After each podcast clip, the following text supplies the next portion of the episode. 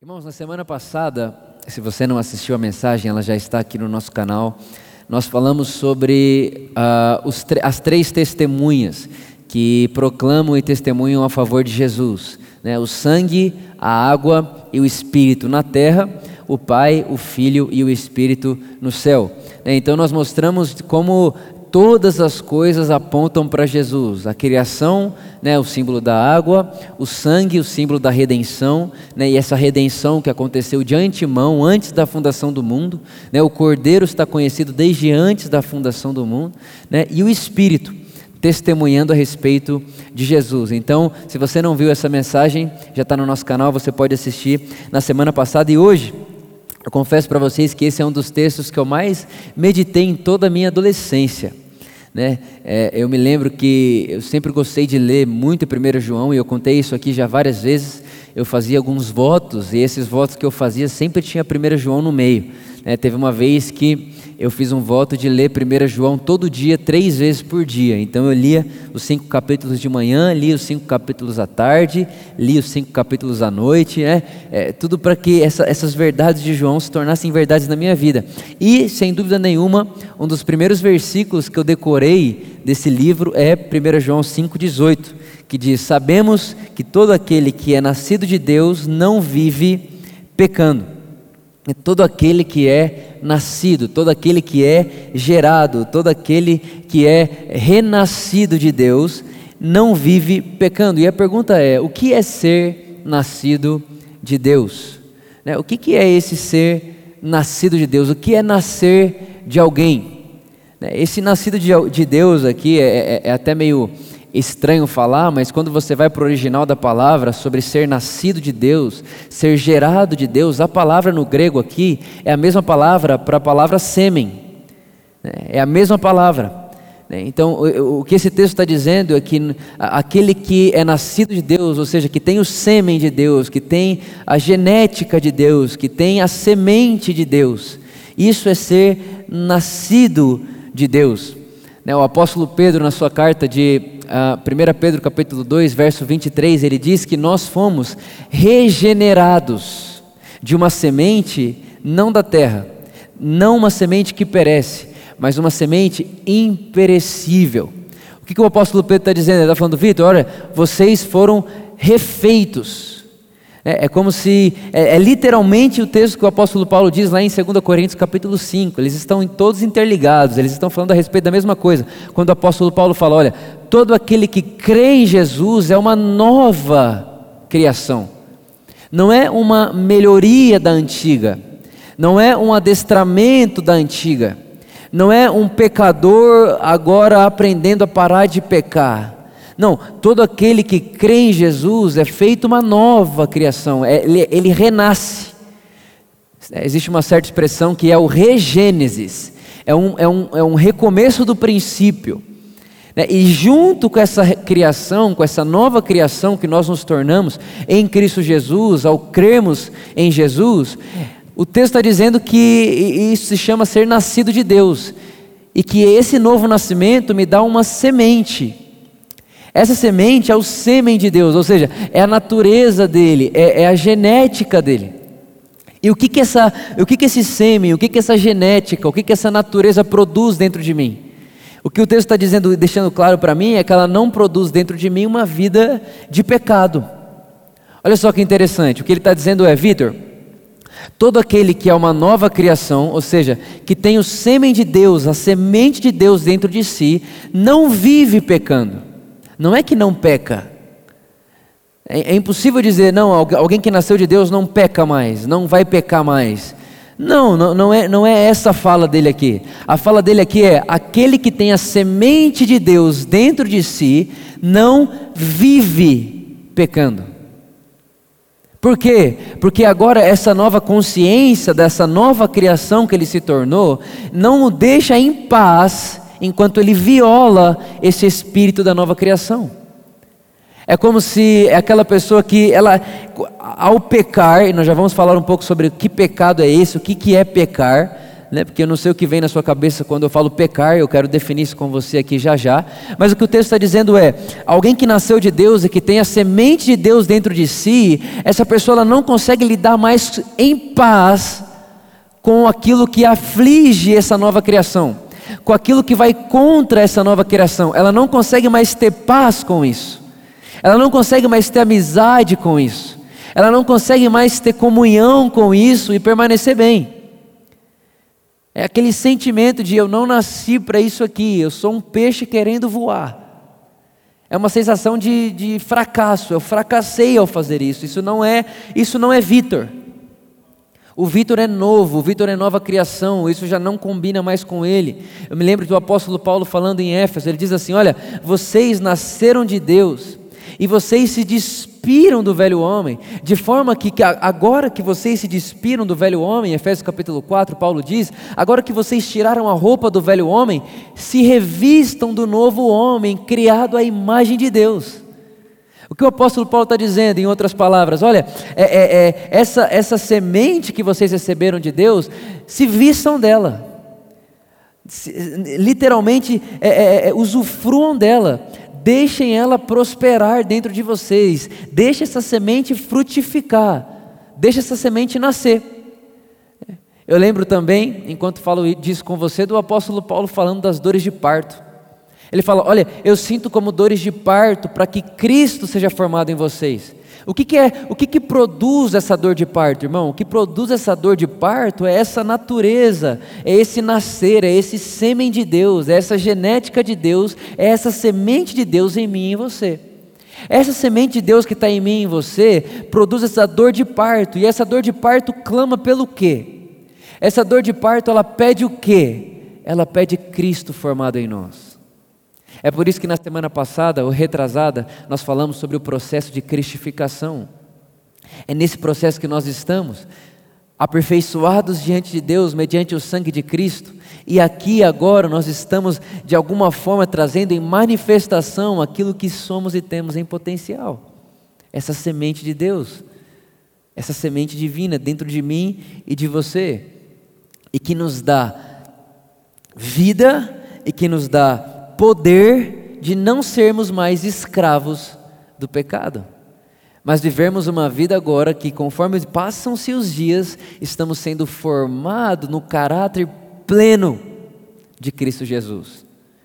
E como diria C.S. Lewis, ele fala o seguinte: com certeza absoluta não chegaremos no nível absoluto e pleno desse processo aqui nessa terra. Mas o Espírito, de, o Espírito de Deus, o Espírito Santo, ele quer nos levar o mais longe possível enquanto andamos por aqui. É isso que João está dizendo: olha, todo aquele que é nascido de Deus, ou seja, todo aquele que tem a semente de Deus, todo aquele que foi regenerado, foi refeito, é uma nova criação. E essa nova criação não é mais escrava do pecado quanto a outra. Não é que ela não peca mais, mas ela já não tem mais paz com isso, ela não tem mais comunhão com isso ela não vive pecando. Agora, a pergunta que eu faria para você é: o que é pecar?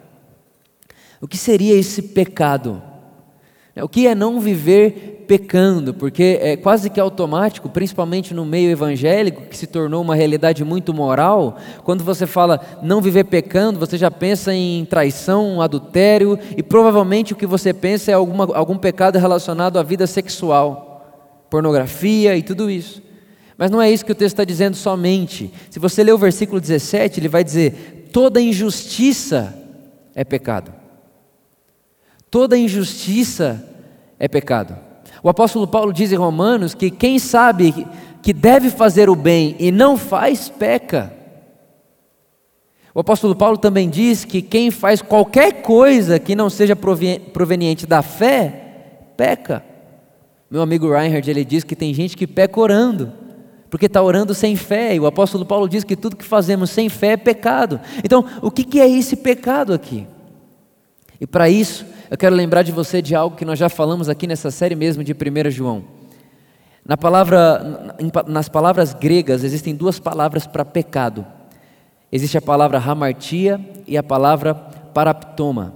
É, o Santo Agostinho, há muitos anos atrás, ele foi o primeiro a utilizar a expressão pecado original e pecado originante.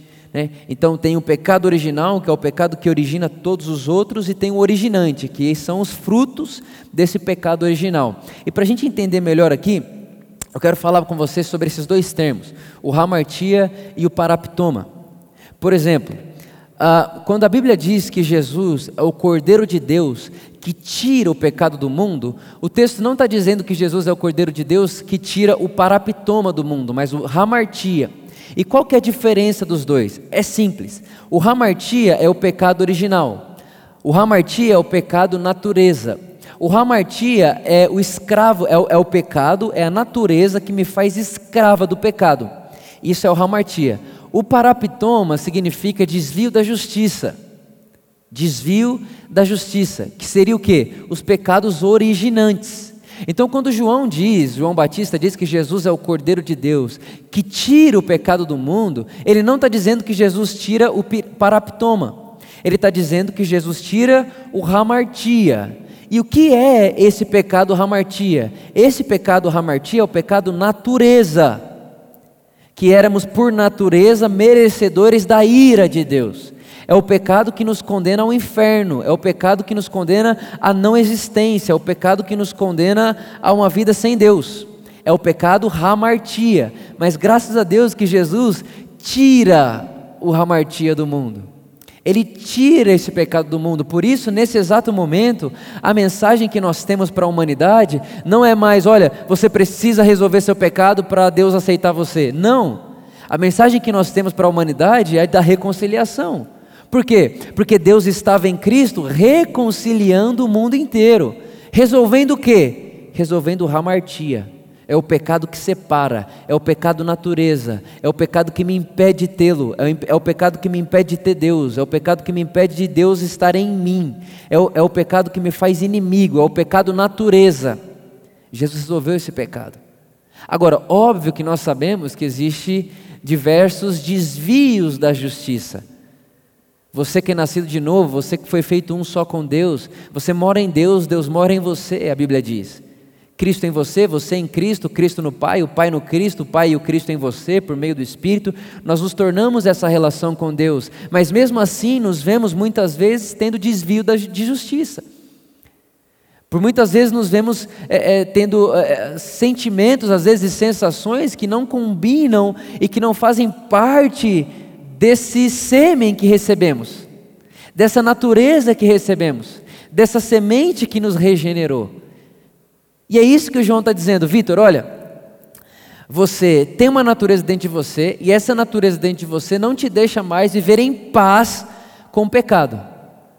Por isso que toda vez que você peca, é como se você se sentisse é, é, fora do seu, é, fora da sua natureza, fora daquilo que você é, aquilo não combina mais com você. E, e, e, enquanto você percebe que isso não combina mais com você, o que você precisa é deixar que essa semente, que esse sêmen frutifique em você. Porque enquanto esse sêmen, essa semente frutifica em você, Cristo é formado em todas as áreas da sua vida, de modo que dia após dia você está mais parecido e mais eh, semelhante em, em manifestação a quem Jesus é. E essa, Vitor, é a vontade de Deus. Esse é o plano de Deus, que Jesus seja só o primeiro de muitos irmãos. Que Jesus não seja mais o unigênito, mas que ele seja o primeiro. Você sabe que Jesus, ele era o unigênito do Pai, gerado pelo Pai. Jesus era o único filho gerado. O ser humano foi criado, Jesus gerado. E agora, o que o Evangelho nos dá e nos possibilita é de renascermos, de sermos regenerados, a fim de que Jesus não seja mais o primeiro, ou, ou perdão, que Jesus não seja mais o único gerado, mas que nós recebamos essa regeneração, de modo que agora se tornamos participantes dele. O apóstolo Pedro vai dizer que essa é a única maneira de nos livrarmos da cobiça dessa carne, da cobiça do mundo que a gente pode ver. O apóstolo Pedro diz: pelas promessas que recebemos de Deus, de nos tornarmos participantes da natureza divina, vencemos a cobiça da carne. Ou seja, participamos dessa natureza, temos essa semente, temos essa genética dentro de nós. Por isso não vivemos pecando. Irmão, esse pecado, por favor, não tenha pecado como simplesmente coisas morais. Pecado é não amar. Pecado é injustiça.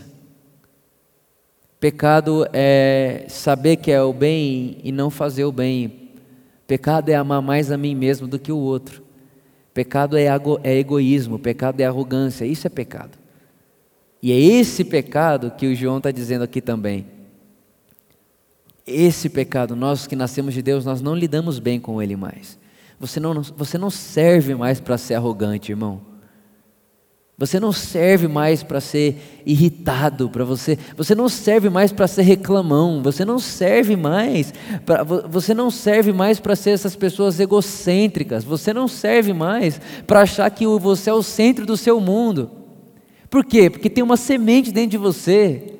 E essa semente dentro de você não te deixa ter paz com esses sentimentos de arrogância, egoísmo, ganância, não amar, ela não te deixa mais ter paz com isso, graças a Deus por isso.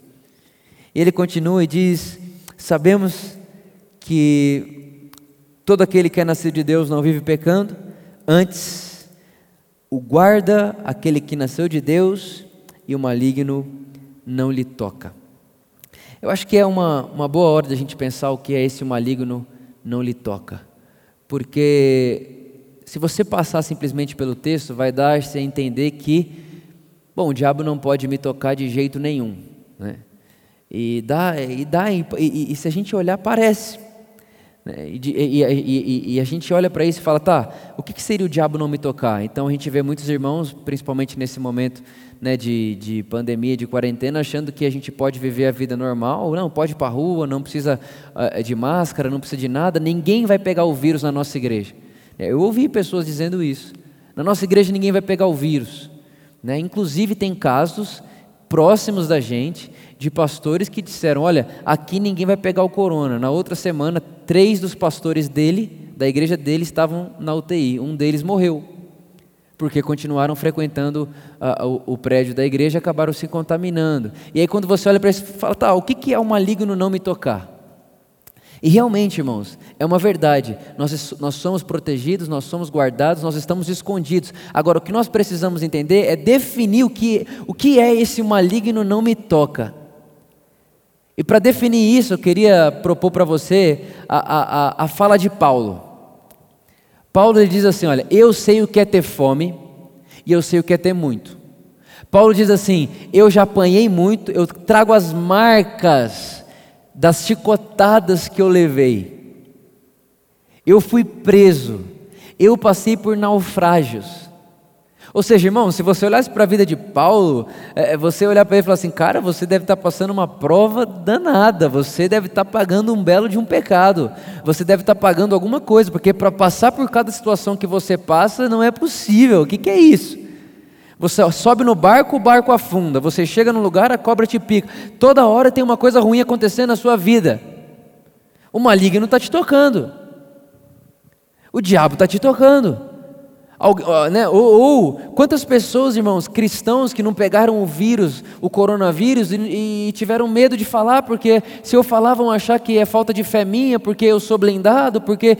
Não, irmãos, não é isso que o texto está dizendo. Nós, irmãos, a Bíblia diz que o sol ele raia sobre os justos e injustos que o dia é para bons e maus, a noite é para bons e maus. Não existe esse favoritismo, esse negócio esquisito. É como se, se eu sou cristão, é, é, se alguém for atirar em mim, é, a, a, a, sei lá, ou se não, é, é, é, alguém atira em um cristão e a bala faz um rodamuinho e some. Não é isso que o texto está dizendo. Eu acho que ele está dizendo mais do que isso. Só isso é pouco. Só isso é muito carnal. Só isso é muito visível, é muito dessa terra. É um favoritismo muito dessa terra. E eu acho que não tem muito a ver com isso que ele está dizendo. Eu penso que ter uma consciência de que o maligno não me toca é enquanto eu estou naufragando, eu tenho a consciência, eu sou mais do que vencedor por meio daquele que me amou. Penso que ter a certeza e a consciência de que o maligno não me toca é mesmo enquanto eu estou num naufrágio e o barco está afundando, eu estou, eu sei que o Senhor é meu pastor e nada me faltará. Eu penso que ter a consciência, a certeza de que o maligno não me toca, é muito mais do que se achar imune a um vírus porque é filho de Deus. É muito mais do que isso, é saber de que, mesmo se eu pegar, ainda que eu ande por esse vale de sombra e de morte, eu sei que Ele está comigo, eu, eu, eu não sou imune da vida, eu sou imune de uma vida sem a, a, realidade do amor de Deus por mim. Eu sou imune de uma vida onde o maligno toca. E o que, que o maligno faz, irmãos? O maligno ele é pai da destruição. O maligno ele é pai de medo. O maligno ele é pai da culpa. É isso que ele usa. Ou seja, medo, culpa, é, é, esses sentimentos não me tocam de jeito nenhum, ainda que eu ande por o vale do, do sombra da morte. Talvez você está me ouvindo agora e você é alguém que foi afetado por esse vírus, e talvez você ficou decepcionado, como algumas pessoas vieram falar comigo: ai, será que eu não tenho fé? Ai, será, será que eu não tenho consciência de fé? Será que eu não creio? Eu falo: não, gente, não tem nada a ver com isso. O maligno não nos tocar, não tem a ver com você ser um favoritinho de Deus, aonde não vai cair um, um raio, vai morrer todo mundo de São Caetano. Aí Deus protege oito casas. Oito casas protegidas, só o resto não importa. Não é isso que ele está dizendo. É uma consciência muito superior a isso, muito maior do que isso. O maligno não toca no meu eu espiritual. O maligno não toca, ele não vai mudar minha convicção. Eu sou filho de Deus, sou filho amado, herdeiro de Deus, o mundo de Deus, o mundo é meu. Eu sou cordeiro de Deus, cordeiro com Cristo. Nada me separa do amor de Deus. Eu posso naufragar, tudo posso naquele que me fortalece. Eu posso ter fome, o Senhor é meu pastor e nada me faltará. Eu posso ter muito, o que eu tenho foi Deus quem me deu e o que eu tenho eu usarei para ajudar as pessoas à minha volta. Ou seja, em qualquer momento, em qualquer situação, em qualquer circunstância, eu posso dizer: o Senhor é minha fortaleza fortaleza, meu socorro bem presente na hora da angústia, Ele é meu refúgio, Ele é minha esperança, Ele é, eu sei que Ele é, e nisso ninguém pode tocar. Ninguém pode tocar, porque é o meu verdadeiro eu, é o eu espiritual. E o mundo inteiro, ele vai continuar dizendo: sabemos que somos de Deus e que o mundo inteiro jaz no maligno. Sabemos que somos de Deus e o mundo inteiro jaz no maligno. Eu acho que essa talvez seja uma das coisas que nós mais precisamos entender: que mundo inteiro é esse? Por muito tempo a igreja fez a gente acreditar que mundo é o que é fora igreja. Então, ah, o que é mundo? O que não é igreja. O que é mundo? O que não é dos nossos. O que é mundo? É o que não faz parte do nosso ambiente. E a gente fez a, a, as pessoas acharem que o que está fora prédio, relação à igreja, é mundo. E não é isso que o texto está dizendo, e não é isso que o apóstolo Paulo quis dizer, não é isso que o Evangelho nos mostra. Pelo contrário, o que o Evangelho nos mostra é que Deus amou o mundo de tal maneira. Então, existe um mundo que Deus ama e existe um mundo que Deus odeia. Qual é o mundo que Deus odeia? É o mundo sistema. É o mundo forma de pensar. O mundo que Deus odeia é o mundo que não foi Deus que criou. O mundo que Deus odeia é o mundo pós-pecado. O mundo que Deus odeia é o mundo fruto da árvore do conhecimento do bem e do mal. O mundo que Deus odeia é o mundo que passou a existir quando Caim mata Abel. O mundo que Deus odeia é o mundo que passou a existir quando o sangue de pessoas começa a ser derramado pela terra. Um começa a matar o outro, um começa a querer ganhar em cima do outro, um começa a mentir para o outro, um começa a trair com o outro. Esse é o mundo que Deus odeia. Esse é o mundo que é contra a natureza de Deus. E é esse o mundo que o texto está dizendo que jaz do maligno. Não é um mundo pessoas, não é um mundo criado. Deus ama o mundo criado. Deus ama o que Ele fez, irmãos. Viu Deus que era bom. Todo mundo Deus viu Deus que era bom. Ser humano viu Deus que era muito bom. Então esse mundo aqui não está falando de pessoas, não está falando de mundo criado. Esse mundo aqui está falando desse sistema de mente caída que o homem se tornou depois de pecar e comer do fruto da árvore do conhecimento do bem e do mal. Esse mundo aqui é um mundo que não dá, ele só quer tirar de você. É um mundo que não te provê, ele só quer arrancar de você. Esse é sistema do mundo que o texto está dizendo. Esse sistema do mundo ganancioso. Nós já definimos mundo aqui, lá em 1 João capítulo 2. O que é esse mundo? É o mundo soberba da vida.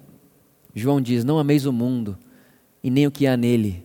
O que há nele, João? A soberba da vida eu, aquela arrogância da vida, é o ego gigante. João, o que mais há no mundo? A concupiscência dos olhos, olhos altivos.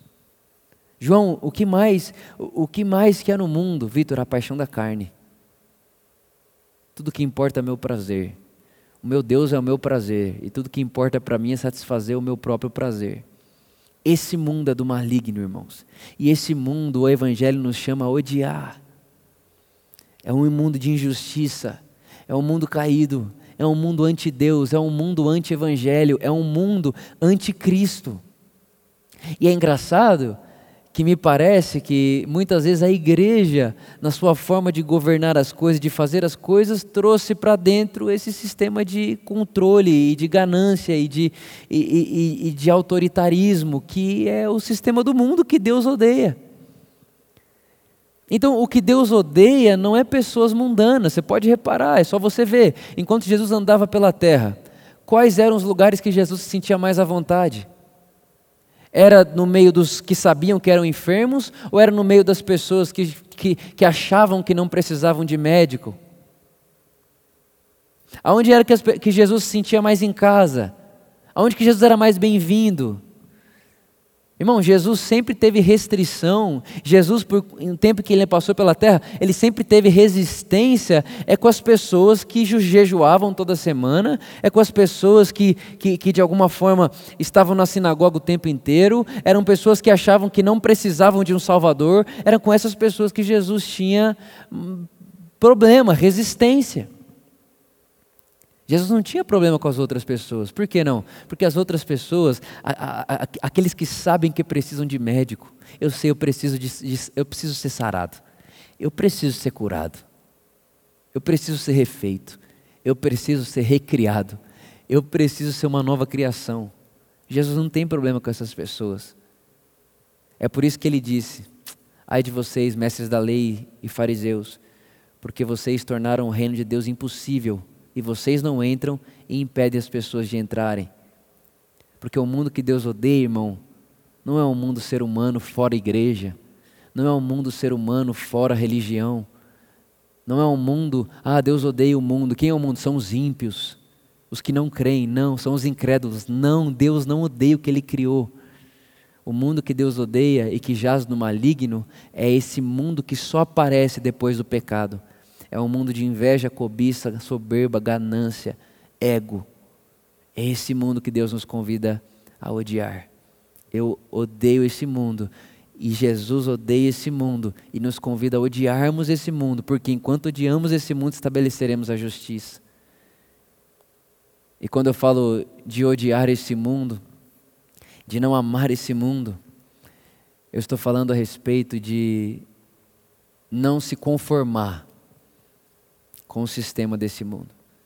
É que o apóstolo Paulo disse, ele diz, olha, se você quiser experimentar a boa, perfeita vontade de Deus, a boa, agradável e perfeita vontade de Deus, não se amolde com o sistema desse mundo. Que mundo? Ganância, soberba, paixão da carne. Não se amolde a esse sistema, mas renove a mente de vocês. Com o que, Paulo? Renove a mente de vocês com a palavra de Deus. Traga a palavra de Deus, a existência, a palavra de Deus. Medite na palavra de Deus, é o reino de Deus. Enquanto esse mundo diz é, é, que tudo é meu, o reino de Deus diz tudo é dele. Enquanto esse mundo diz o que importa é o meu umbigo, o reino de Deus diz é, que viver é amar o próximo. Enquanto esse, esse mundo diz que eu sou Deus de mim mesmo e que eu, se me faz feliz é para mim, se me faz feliz é para mim e é, e é justo e é íntegro, íntegro, o reino de Deus diz que eu nasci para o amor amor. O reino de Deus diz que eu nasci para Ele, Ele está em mim, eu estou nele, e, e é completamente oposto uma coisa da outra. Enquanto o reino desse mundo utiliza de pessoas para subir degraus, o reino de Deus não é assim. O reino de Deus, as pessoas não são degraus. O reino de Deus, as pessoas são reis e sacerdotes. Aonde a minha postura com você é o que eu posso te servir, não é o que eu posso tirar de você. É esse mundo que Deus odeia. O mundo que faz de pessoas escadas. O mundo que faz do outro objeto. O mundo que faz do outro seu próprio prazer. Isso Deus não gosta. Não foi isso que Deus fez, não é isso que Deus criou. Esse é o mundo jaz no maligno. Esse é o mundo que a Bíblia e que o Evangelho nos convida a não amarmos. E por último, também sabemos que o Filho já veio e nos deu entendimento para conhecermos aquele que é verdadeiro. E estamos naquele que é verdadeiro e em seu Filho Jesus Cristo. Este é o verdadeiro Deus e a vida eterna. Na semana passada, passada, retrasada, na semana passada, nós falamos um pouco sobre essa vida eterna, essa convicção de que temos a vida eterna. E sabe, é tão bom a gente saber e, e, e, e, ter essa, essa consciência de que a vida eterna ela não é simplesmente morre em um presente pós-vida, mas ela é, tem muito mais a ver com agora. Ela tem muito mais a ver com, com a forma que eu vou viver agora, com a forma que eu vou lidar com as coisas agora. O reino de Deus não é lá, o reino é agora. O reino de Deus está aqui. O reino de Deus está em nós. O reino de Deus é a pessoa de Cristo Jesus. E o que Jesus nos incentiva a sermos e a fazermos é sermos fermento no meio de toda essa massa. Sabe, irmãos, nós falamos muito aqui várias vezes, enfim, você é testemunha disso, nós somos. Diante de Deus, Cristo fez tudo, está consumado, Jesus é suficiente, não há mais nada a ser feito, ninguém pode acrescentar suor de homem naquilo que vale o sangue de Cristo. Irmãos, está consumado, está feito. E eu sinto que tudo isso precisa produzir em mim e em você um senso de fermentar essa massa que nós vivemos agora. Fazer a diferença na vida das pessoas, fazer a diferença na vida do outro. Ser diferente. Sabe? Fazer, fazer com que a história da pessoa que está do meu lado não seja mais a mesma depois que eu me aproximei. E uma outra coisa que eu escrevi durante essa semana é o seguinte: eu disse, olha, o discípulo a quem Jesus ama, que é como João se auto-intitula, o discípulo a quem Jesus ama é o discípulo que pode responder a pergunta de Jesus ao bom samaritano: Quem foi o próximo daquele homem? Sabe, o que eu queria e que eu te incentivo nesse momento, nesse dia e nessa última mensagem dessa série de 1 João, é que eu e você possamos ser a resposta de Jesus. A quem foi o próximo desse homem? Quem foi o próximo dele?